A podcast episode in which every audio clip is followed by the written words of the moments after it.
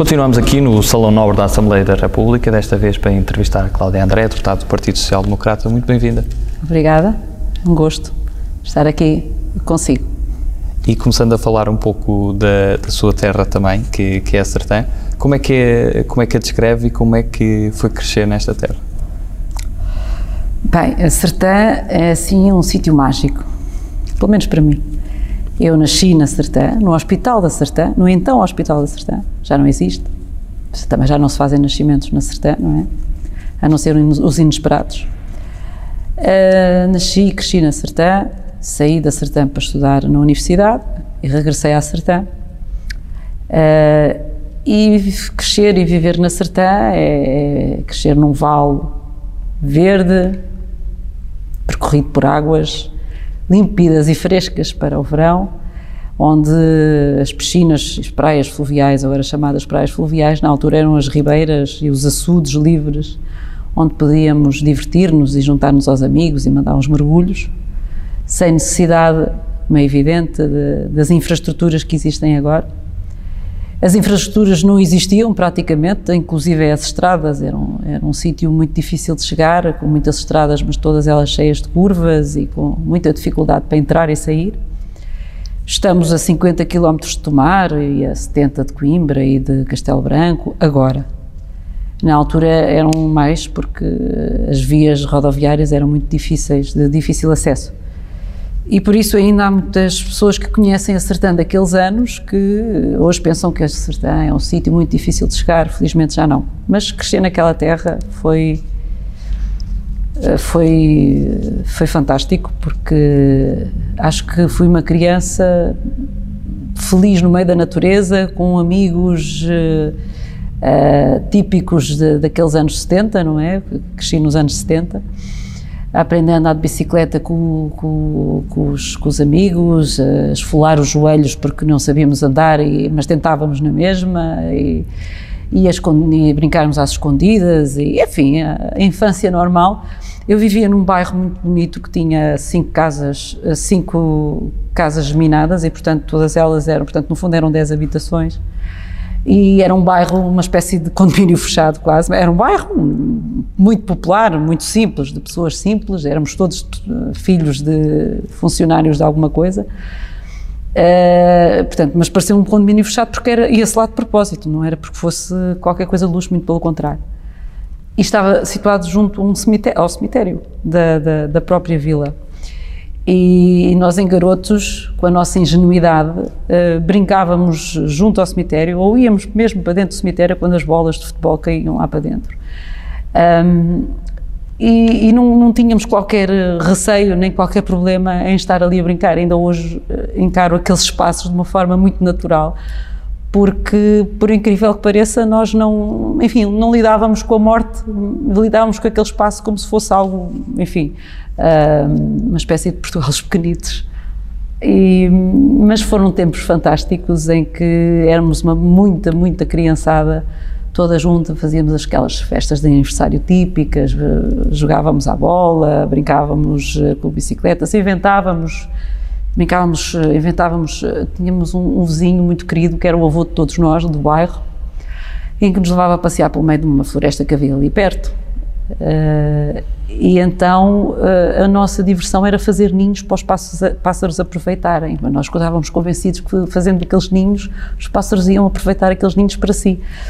Então passávamos o dia a fazer ninhos e depois íamos lá ver se já lá estavam os ovos, se não estavam. Eram, eram brincadeiras muito ingênuas, muito singelas, no meio da natureza, entre todos, sempre ao ar livre, quase sempre ao ar livre. Uh, foram momentos muito bonitos. E falando de Portugal dos Pequenitos, o que é que também trouxe o período em Coimbra? Não, o período, o período em Coimbra foi, como acho eu, para a maioria dos estudantes de Coimbra, um período fantástico. Eu estudei anteriormente aqui em Lisboa, dois anos noutro curso, que não, não me satisfez, e até nessa altura concluí, não quero estudar mais, uh, eu acho que, pronto, basta-me o décimo segundo, eu estava, fui para a área de humanidades e não, não me identificava muito com essa área, Hum, e, entretanto, passado um ano de estar em casa a procurar emprego e fazer algumas tarefas, alguns empregos vulgares que não, não me satisfaziam de todo, pensei, bem, tenho mesmo que ir para a universidade e encontrar um curso que eu gosto, e foi aí que encontrei a, a geografia, talvez pelo meu contacto, lá está, pelas minhas raízes com a natureza, pelo espaço onde vivo. Sertão é um sítio fantástico, um vale verde com água, onde temos floresta, mas temos também já uma, uma zona relativamente aprazível eh, no centro da vila, enfim. Penso que por isso, essa influência da natureza me fez com que eu gostasse da geografia e gostasse desta ciência. E pronto, e depois fui para Coimbra. E em Coimbra, enfim, a vida académica é realmente fantástica. É um sítio onde nós aprendemos a viver a vida académica com respeito. E aí eu, eu, eu julgo que nós, que os estudantes de Coimbra, pelo menos naquela altura onde lá estive, havia a praxe, haviam as tradições, mas existiam códigos, existem códigos de conduta em que muitos cumpriam, portanto, não estamos, eh, há, há praxes em determinadas eh, universidades ou em determinados institutos superiores que são, por vezes, agressivas, humilhantes.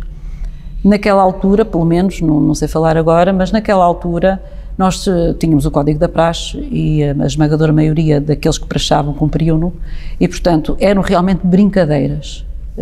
e era isto que não, não havia humilhação, não havia enfim, não existiam todas algumas cenas que hoje em dia nós temos ouvido falar, eh, coisas menos agradáveis por todo o país, que volta e meia acontecem relacionadas com a praxe. Ali acontecia a brincadeira, era a brincadeira do caloiro que andava ao pé coxinho, ou que, enfim, mas eram coisas simples uh, que ajudavam a que nos conhecêssemos uns aos outros e que ficássemos com recordações para o resto da vida de uma forma saudável. A vida académica, do, do, do ponto de vista académico, uh, foi uma descoberta.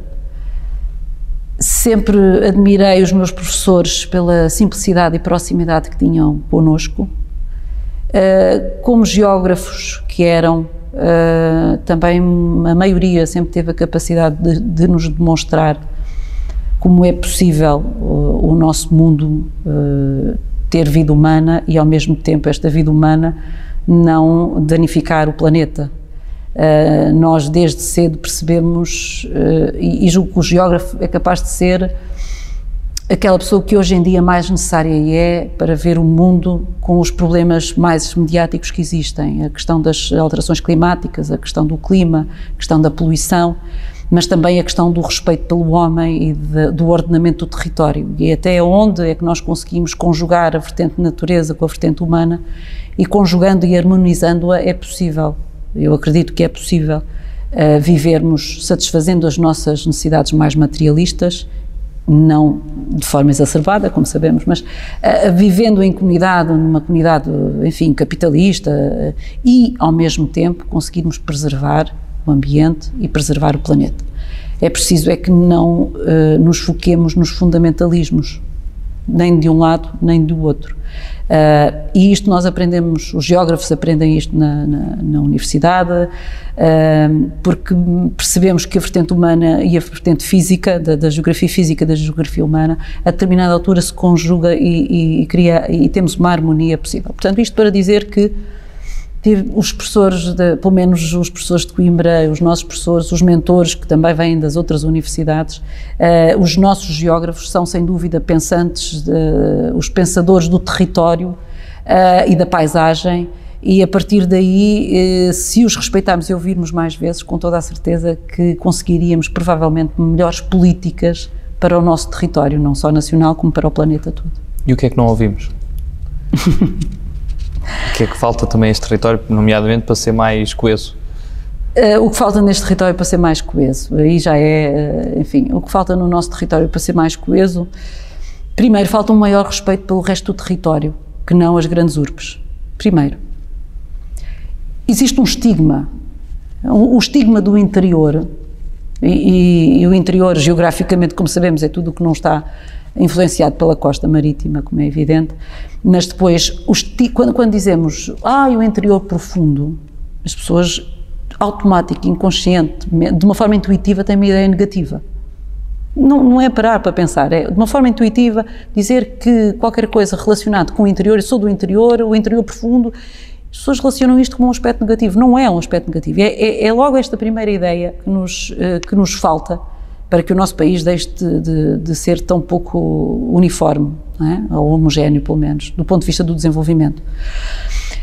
E perceber que o nosso país efetivamente está mais desenvolvido do que estava, olha, nos anos 70. E perceber que hoje é possível uh, ver um filme no cinema, numa vila como a Sertã, numa cidade como Castelo Branco, ou numa cidade como Lisboa. Vemos o mesmo filme quase, eh, se não é a estreia, é na semana seguinte que chega a estes locais. Se calhar em Castelo Branco ouvi dizer que por acaso o cinema tinha fechado, não sei se já reabriu, mas seja como for, isto para demonstrar, por exemplo, a cultura existe no território todo neste momento, como a educação chega neste momento a todo o território. E é possível ter excelentes alunos a entrar em aeroespacial ou em medicina sejam eles alunos em Lisboa, sejam eles alunos em Castelo Branco, na Sertã, na Guarda, em Porto Alegre. Existem alunos extraordinariamente bons em todo o país. E por vezes as famílias pensam: não, eu fico na grande cidade porque temos excelentes colégios, porque os meus, quero que os meus filhos sigam medicina, aeroespacial, enfim, sejam extraordinários. E fora das grandes urbes não há uma educação para os meus filhos que eu queira dar de forma bastante exigente.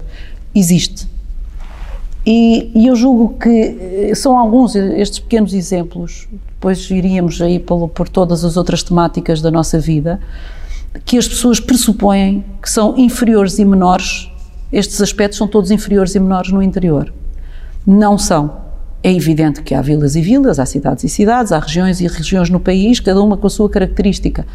Mas é uma questão de procurar. E começa aí. Também começa quando, e, e por conseguinte, quando alguém coloca em hipótese instalar ou abrir uma empresa, não é? Um jovem como é, se parasse e pensasse, quero abrir uma empresa, tenho dinheiro para investir, vou abrir uma empresa que vai criar 20 postos de trabalho e preciso de mão de obra especializada. Onde é que eu vou colocar a minha empresa? Mão de obra especializada, se calhar só aqui, Leiria, Porto, Coimbra, enfim. Lá para o interior não deve haver gente capaz de fazer o que eu preciso. E, portanto, não, não, as pessoas não param para pensar nisto, mas intuitivamente, inconscientemente, eu julgo que grande parte uh, dos portugueses e até dos estrangeiros, depois induzidos pelos portugueses, pensam desta forma e, e, uh, e, acabam por, por ser um. Isto começa a ser. é o primeiro obstáculo para chegarmos ao interior. E depois não temos bons exemplos, uh, vindos do governo central, que não confia no interior para colocar muitos dos serviços que tem centralizados nas grandes urbes, nomeadamente em Lisboa, uh, e não encontra uh, explicação, ou pelo menos não encontra uma justificação suficientemente forte para uh, desconcentrar muitos dos serviços que aqui temos em Lisboa, que podiam perfeitamente ser deslocalizados para, para outras regiões do país. Ainda há pouco li alguns, numa entrevista que alguém deu, o território do país, o interior do território do país são provavelmente três quartos do nosso território, ou dois terços do nosso território, são interior. Nós estamos a desperdiçar território. Dois terços do nosso território podia estar a produzir alguma coisa na área da floresta, no setor primário, secundário ou terciário, não interessa. Mas visto com respeito e visto como este espaço pode estar a produzir riqueza para o nosso país, se olharmos para estes dois terços, nós estamos a perder dinheiro, milhões, todos os anos. Precisamente porque não se olha para aquele território e percebe-se o que é que podemos fazer daqui. Seja investir no setor primário, secundário ou terciário. Precisa investir e acreditar que aquele território pode produzir riqueza. Ponto. É só isto. Sempre, sempre com respeito à natureza e ao respeito pelo ambiente, claro. E de forma também o seu percurso, nomeadamente como professora, um, ajuda a ter uma visão um pouco diferente e mais próxima, nomeadamente no seu trabalho parlamentar e de comissão. Sim. Estava a perguntar se a minha sim, vida sim, profissional me ajuda na, nesta minha é vida política, ajuda, não é? E de que visão lhe traz, neste caso, para este trabalho parlamentar? Sim. Eu sou professora uh, de terceiro ciclo secundário e sou professora desde 97 eh, depois eh, até 2009, porque entretanto passei a vereadora a tempo inteiro na Câmara Municipal, e entretanto em 2017 regressei uh, ao ensino. Depois com alguns intervalos, mas enfim, pronto. O que é facto é que quando, quando em uh, 2019 vim para, para aqui para a Assembleia da República, Uh, tinha estado a lecionar em Oleiros, também numa vila perto de, de onde eu resido. Tinha, tinha estado numa escola simples, pequena, mas com pessoas fantásticas e, enfim, um território fabuloso, com alunos extraordinários. E, e é evidente que esta proximidade, esta recém-chegada do terreno, trará uma visão muito mais realista do que se passa na educação em Portugal, nas escolas, nos alunos, nas famílias dos alunos, do que se calhar eh, alguém que não, enfim, não, é, que não está no terreno ou que pelo menos não entra na, nas escolas como professor há muito tempo. E julgo que isto me dá alguma vantagem uh, para perceber a distância com que uh, as nossas medidas ou as medidas do Ministério ou as nossas propostas aqui, a distância que estas têm com a realidade e até que ponto é que elas poderão ter aplicabilidade ou não, ou melhor ainda, até que ponto elas poderão ter algum efeito positivo ou não na, no ensino. Uh, não, não vivi em pandemia nas escolas, portanto, quando, claro, quando viemos para aqui a pandemia não tinha acontecido, portanto, eu, eu nem quero, eu julgo que não consigo calcular, acho que nenhum português consegue calcular o que os professores terão passado, e os alunos também, é evidente, o que os professores terão passado para conseguir dar aulas aos seus alunos. Porque uh, eu conheço muito bem a vida uh, do dia a dia de um professor, como é natural, sou professora, não me esqueci, foi só há dois ou três anos que vim para aqui uh, e sei as amarguras que existem nas escolas, do, na perspectiva dos professores, na perspectiva dos alunos, na perspectiva das direções. Uma escola que não tem equipamentos informáticos, uma escola que não tem, por algum motivo, rede, com alunos que vêm de famílias destruturadas, sem competências, por vezes, nem para ensinar, nem para educar, nem para mimar.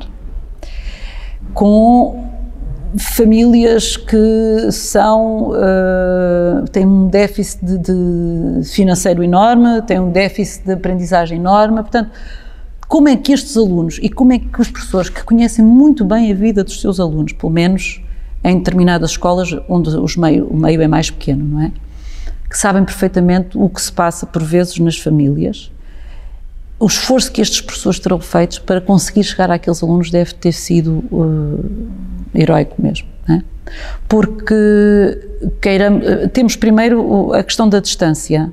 Um aluno que está numa escola, uh, numa vila deste, do, do interior, não significa que viva naquela vila e, portanto, provavelmente faz 20 ou 30 quilómetros distanciado daquela vila e, e, daí a distância para fazer chegar ou o papel, ou a imagem, ou o som, o que for, Uh, e, a e, a população dispersa por todo o Conselho, queiramos ou não, as escolas fizeram um trabalho extraordinário mesmo assim. Agora, ajuda-me, julgo eu, a minha vida profissional e o facto de ter estado no terreno até há pouco tempo, ajuda-me a, a, ter mesmo muita noção das dificuldades que as escolas hoje deverão estar a passar os professores com imensos alunos e poucas turmas, em algumas disciplinas, nomeadamente a de Geografia, é um dos professores que, que existem em falta, são os professores de Geografia. Uh, repare, um professor quando tem poucas horas por semana, e a geografia selecionada, enfim, 90 minutos por semana, significa o quê? Que a turma tem 90 minutos, não é? Então um professor tem aquela turma mas para prefazer as, as, as 22 horas que tem que ter de turmas, de horas letivas, portanto, de horas em sala de aula, é o que significa horas letivas, um professor para estar 22 horas dentro da sala de aula, repare a quantidade de turmas, quantas vezes 90 minutos tem que ter para, ter, para fazer estas 22 horas por semanais. Ou seja, a quantidade de turmas para preencher este horário letivo é tão grande que se cada turma tiver 25 alunos, faça-lhe as contas, não é? Será 25 vezes 6 turmas, 8 turmas, 10 turmas. Agora, o que é preparar aulas para depois sétimo, oitavo, nono, décimo, décimo primeiro? Há colegas que têm desde o sétimo ao décimo segundo ano. Têm que preparar aulas para todas as turmas desde o sétimo ao décimo segundo. São cinco níveis, seis. E, e isto só. Eu, eu, gostaria que os responsáveis da, da educação neste momento, uh, e, e, pelo menos um, talvez, alguns tenham tido já essa experiência, mas neste momento, não sei se já tiveram todos, mas não sei se o Ministro da Educação uma vez foi professor uh, de uma escola, terceiro ciclo, uma semana, duas semanas, três semanas. Eu acho que essa experiência, muitos deveriam passar por ela porque uh, acrescenta o facto de grande parte dos professores, especialmente os que estão fora das grandes cidades, terem também de fazer 40, 80, 120 km por dia, 200 km por dia. Há professores que fazem 200 km por dia. As horas que passam dentro de um carro, o que não fariam se passassem dentro de um gabinete a trabalhar para os seus alunos. Para não falar no desgaste, etc, etc. Não podemos esperar que a escola corra na perfeição se não conseguimos ter um ambiente de trabalho que uh, dê aos professores uh, uh, condições para desenvolverem o seu trabalho. Agora, do ponto de vista dos. A mim preocupa-me os meus colegas, como é evidente, mas preocupa-me sobretudo porque olho para os alunos e penso: estes alunos precisavam de professores que chegassem à sala de aula cheios de energia para lhes transmitir quase com os olhos a alegria do conhecimento, não é? Eu adoro ensinar geografia. Os meus colegas de história e de matemática adoram ensinar história e matemática. Eu adoro entrar numa sala e ver 20, 25 pares de olhinhos à minha espera. Alguns não estão interessados, outros estão, mas o desafio é fazê-los todos interessados e gostarem daquilo que eu lhes estou a, a, transmitir, transformar isto um bocadinho como uma história para que eles consigam se interessar.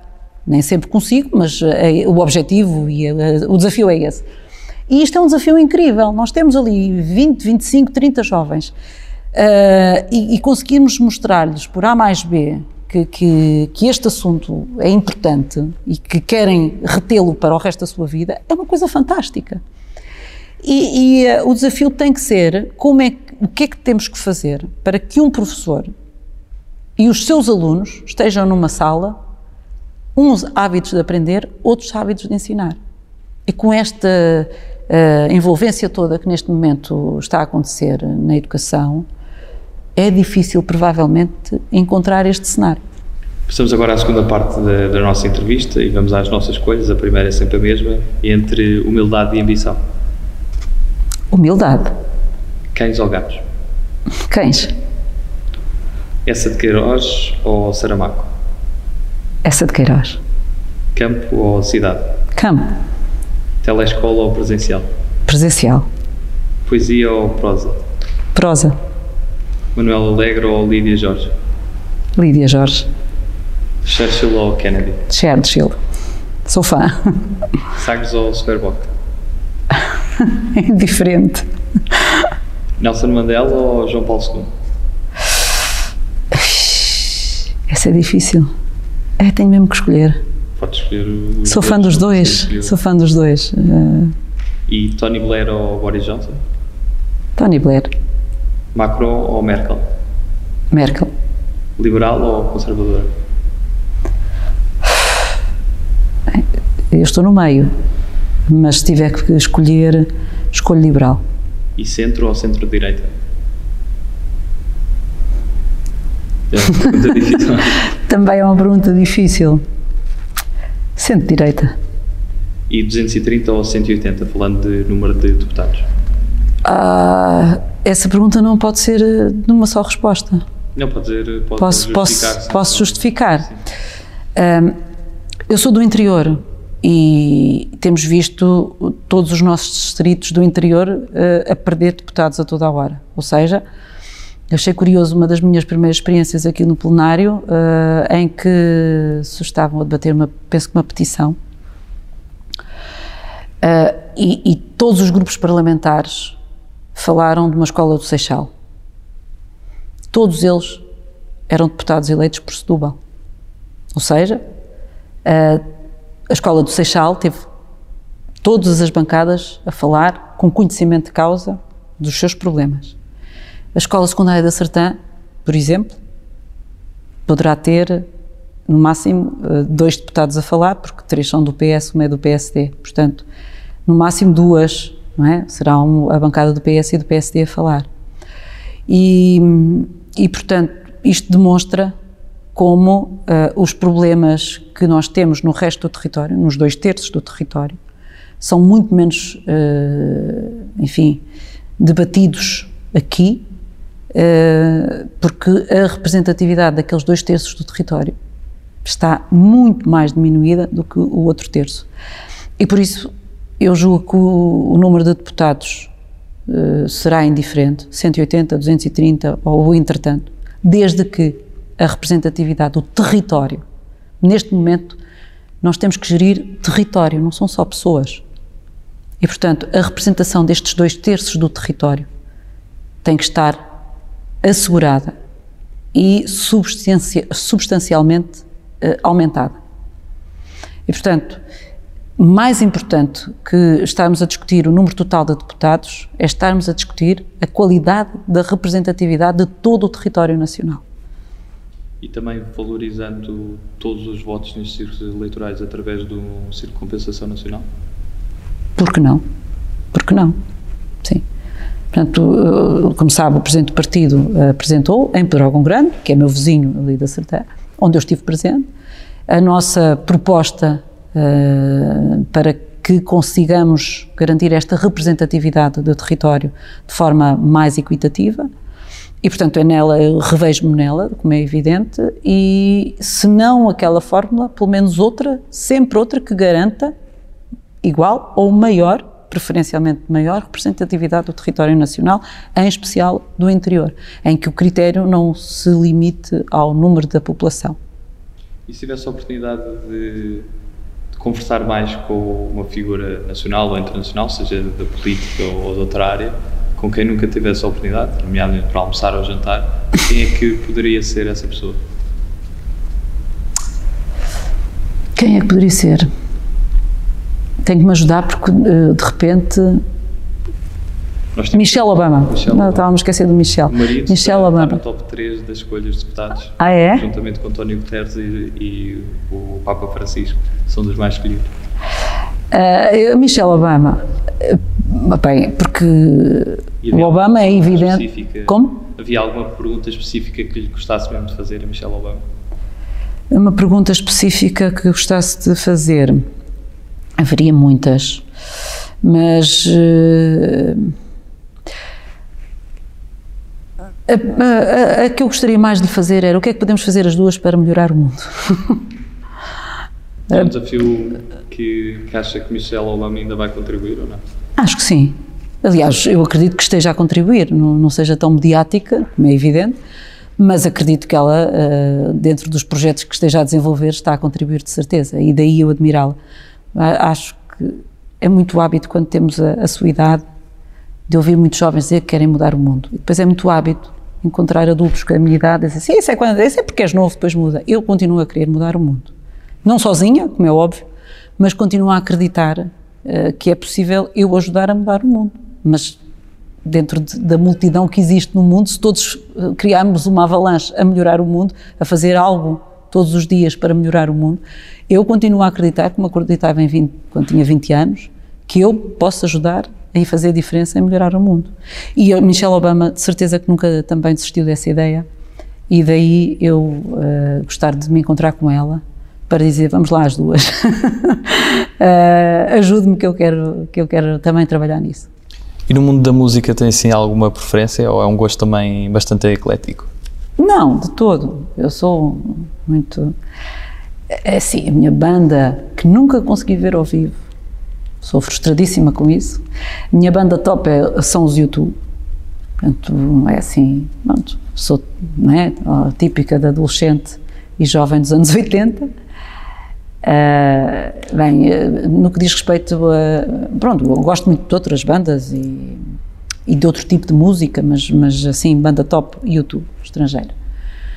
Nacional, enfim, tenho gostos muito variados, eh, desde o fado ao rock também, como é evidente, como qualquer eh, jovem adolescente dos anos 80. Eh, sou fã dos Sutos, como qualquer jovem adolescente, o HF, enfim, Rui Veloso. Depois, gosto especialmente de fado, Uh, e gosto, enfim, de, de, de, uma nova música que, está surgir, que tem estado a surgir, ali uma mistura entre fado e jazz, em que têm surgido alguns nomes muito interessantes. E também gosto de, de sei lá, da, da, da, jovem Bárbara Tinoco, admiro-a bastante. Com uma voz singular também. Fantástica. E no mundo da literatura? Aí sou, enfim, sou muito. Gosto de, de romances. eh, romances não românticos, de romances eh, fortes. O Perfume, por exemplo, achei que foi um, é um livro que nunca mais esqueço. Eh, Marcou-me. Não vi o filme, não consegui ver o filme, li o livro antes de ver o filme. Eh, gosto de, de- de livros como, como este, por exemplo, marcantes, traumatizantes. Até pelo final. Sim. E depois, eh, com o Príncipe das Marés, enfim, gosto de, de algumas coisas profundas que nos façam, profundas do ponto de vista sentimental, que nos façam repensar uma série de coisas na vida. E depois gosto do básico, aquele livro de policial que se lê na praia, enfim, de- para descontrair, para gosto muito de um bom policial, eh, para daquela, que mais tardes do domingo, que às vezes precisamos descontrair e, e estar sem pensar, e entretanto vamos ver uma- um filme daqueles muito básicos, muito um romance assim, eh, um romancito daqueles eh, simples. Às vezes preciso de para, para me abstrair e, e esquecer tudo. E qual é aquele país que nunca visitou e está na bucket list? Eu sou geógrafa e, e- e- e- eu sou geógrafa e professora, não é? E portanto eh, a oportunidade financeira para viajar tem sido sempre limitada, infelizmente, não é? Porque não sou deputada há, há dois anos em pandemia e, e pronto e por questões pessoais também, eh, é evidente que não, não, não podemos viajar a toda a hora. Por mim, eu gosto de dizer que só gostava de ganhar o Euro Milhões para me permitir viajar por todo o mundo, conhecer todos os países do mundo. Portanto, isto para dizer que ainda não visitei muitos países, portanto, há muitos países que eu gostaria de visitar. Mas eh, se pudesse de repente eh, ir, eh, se pudesse de repente ir a, a dois sítios, deixa-me escolher dois sítios, e a dois sítios completamente antagónicos, Nova York e tinha que ir à Amazónia, o coração da Amazónia. Não interessa se Brasil, se lá perto, mas eh, gostaria de, de estar, eh, de visitar a Amazónia e gostaria de visitar Nova York. Passamos agora a um conjunto de palavras soltas e peço que me diga numa ou em poucas palavras o que é que associa a cada uma. E a primeira é, é curiosa porque é paraquedismo. Não percebi O que é que associa a cada palavra? Neste caso, tipo, um, em cada palavra se associa numa palavra ou, ou em várias palavras, o que é que lhe vem à, à, sua, à sua cabeça, neste caso? E a é a primeira é, palavra? paraquedismo. Paraquedismo. Como sabe, fiz paraquedismo, Sim, se calhar sim. você está a falar. Liberdade. hum, liberdade. Liberdade. Acho que a palavra é, é- é pouco pa- para exprimir. É muito mais do que liberdade. É, é um sentimento de eh, De a ultrapassar os limites. Numa liberdade tão grande que conseguimos ultrapassar os nossos limites que pensávamos ter. Não é? Fantástico. Interior. interior.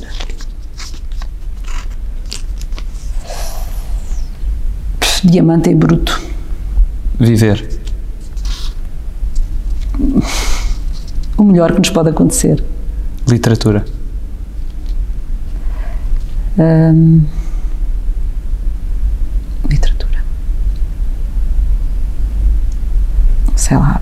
Crescer. Clube dos Poetas Mortos. Hum, o objetivo. Amianto. O drama. Ensino à distância. O mal necessário. Ciência. A nossa salvação. Corporativismo. Indesejável. Sistema eleitoral.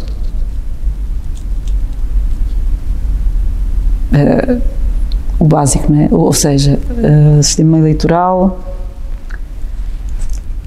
a forma de democracia mais imperfeita, mas a única que se conhece até hoje.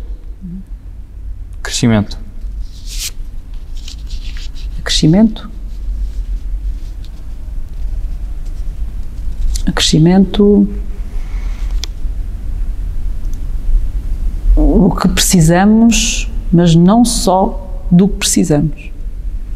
Ou seja, precisamos de crescimento sim, mas não precisamos só de crescer, precisamos de nos desenvolver, é isso que eu quero dizer. Ignorância. O pior dos males do nosso país. E se pudesse resumir Portugal numa palavra, que palavra é que escolher? Portugal, uma palavra. É sempre um desafio. É. Paixão. Eu adoro Portugal, eu adoro. E acho que Portugal é paixão em tudo. É, o, o seu território, as suas tradições, as nossas gentes, tudo. Nós somos genuínos, somos apaixonantes. Portugal, paixão. E para terminar, que mensagem é que gostaria de deixar a todos os portugueses?